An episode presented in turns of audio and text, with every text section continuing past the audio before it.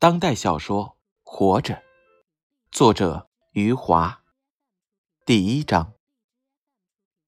我比现在年轻十岁的时候，获得了一个游手好闲的职业，去乡间收集民间歌谣。那一年的整个夏天，我如同一只乱飞的麻雀，游荡在知了和阳光充斥的村舍田野。我喜欢喝农民那种带有苦味的茶水。他们的茶桶就放在田埂的树下。我毫无顾忌地拿起沏满茶垢的茶碗舀水喝，还把自己的水壶灌满，与田里干活的男人说上几句废话，在姑娘因我而起的窃窃私笑里扬长而去。我曾经和一位守着瓜田的老人聊了整整一个下午。这是我有生以来瓜吃的最多的一次。当我站起来告辞时，突然发现自己像个孕妇一样步履艰难了。然后，我与一位当上了祖母的女人坐在门槛上，她编着草鞋为我唱了一支。十月怀胎。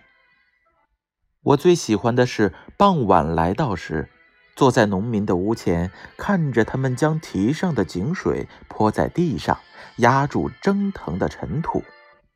夕阳的光芒在树梢上照射下来，拿一把他们递过来的扇子，尝尝他们和盐一样咸的咸菜，看看几个年轻女人和男人们。说着话，我头戴宽边草帽，脚上穿着拖鞋，一条毛巾挂在身后的皮带上，让它像尾巴似的拍打着我的屁股。我整日张大嘴巴，打着哈欠，弥散的走在田间小道上，我的拖鞋吧嗒吧嗒，把那些小道弄得尘土飞扬。仿佛是车轮滚滚而过时的情景。我到处游荡，已经弄不清楚哪些村庄我曾经去过，哪一些我没有去过。我走进一个村子时，常会听到孩子的喊叫：“那个老打哈欠的人又来了。”于是。村里人就知道那个会讲荤故事、会唱酸曲的人又来了。其实，所有的荤故事、所有的酸曲都是从他们那里学来的。我知道他们全部的兴趣在什么地方，自然这也是我的兴趣。我曾经遇到一个哭泣的老人。他鼻青脸肿的坐在田埂上，满腹的悲哀使他变得十分激动。看到我走来，他扬起脸，哭声更为响亮。我问他是谁把他打成这样的，他手指挖着裤管上的泥巴，愤怒地告诉我是他那不孝的儿子。当我再问为何打他时，他支支吾吾说不清楚了。我就立刻知道，他准是对儿媳干了偷鸡摸狗的勾当。还有一个晚上，我打着手电赶夜路时，在一口池塘旁照到了两段赤裸的身体，一段压在另一段上面。我照着的时候，两段身体斯文不动，只是有一只手在大腿上轻轻搔痒。我赶紧熄灭手电离去。在农忙的一个中午，我走进一家敞开大门的房屋去找水喝。一个穿着短裤的男人神色慌张地挡住了我，把我引到井旁，殷勤地替我打上来一桶水，随后又像耗子一样钻进了屋里。这样的事儿我屡见不鲜。差不多和我听到的歌谣一样多。当我望着到处充满绿色的土地时，我就会进一步明白，庄稼为何长得如此旺盛？那个夏天，我还差一点谈情说爱。我遇到了一位赏心悦目的女孩，她黝黑的脸蛋至今还在我眼前闪闪发光。我见到她时，她卷起裤管，坐在河边的青草上，摆弄着一根竹竿，在照看一群肥硕的鸭子。这个十六七岁的女孩羞怯的与我共同度过了一个炎热的下午。她每次露出笑容时，都要深深的低下头去。我看着她偷偷放下卷起的裤管，又怎样将自己的光脚丫子藏在草丛里去。那个下午，我信口开河，向她兜售如何带她外出游玩的计划。这个女孩又惊又喜。我当初情绪激昂，说这些也是真心实意。我只是感到和她在一起身心愉快，也不去考虑以后会是怎样。可是后来，当他三个强壮如牛的哥哥走过来时，我才吓一跳。我感到自己应该逃之夭夭了。否则，我就会不得不娶她为妻。我遇到那位名叫富贵的老人时，是夏天刚刚来到的季节。那天午后，我走到了一棵有着茂盛树叶的树下，田里的棉花已经被收起，几个包着头巾的女人正将棉杆拔出来，她们不时抖动着屁股，摔去须根上的泥巴。我摘下草帽，从身后取过毛巾，擦起脸上的汗水。身旁是一口在阳光下泛黄的池塘。我就靠着树干，面对池塘坐了下来。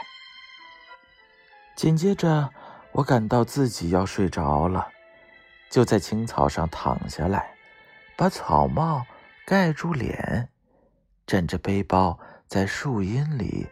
闭上了眼睛。这位比现在年轻十岁的我，躺在树叶和草丛中间，睡了两个小时。期间有几只蚂蚁爬到了我的腿上。我沉睡中的手指依然准确的将它们弹走。后来，仿佛是来到了水边。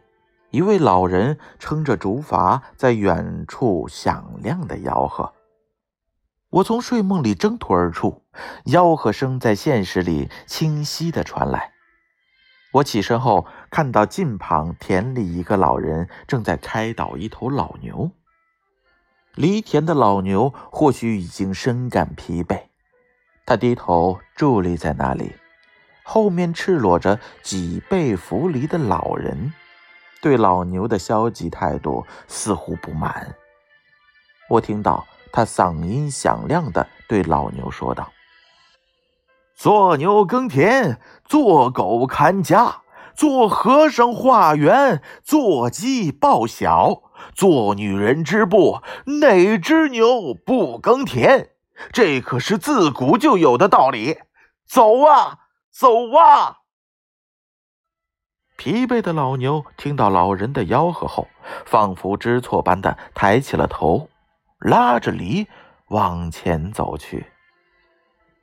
我看到老人的脊背和牛背一样黝黑，两个进入垂暮的生命将那块古板的田地耕得哗哗翻动，犹如水面上掀起的波浪。随后，我听到老人粗哑却令人感动的嗓音，他唱起了旧日的歌谣。先是口咿呀咿呀唱出长长的引子，接着出现两句歌词：“皇帝召我去做婿，路远迢迢我不去，因为路途遥远，不愿去做皇帝的女婿。”老人的自鸣得意让我失声而笑。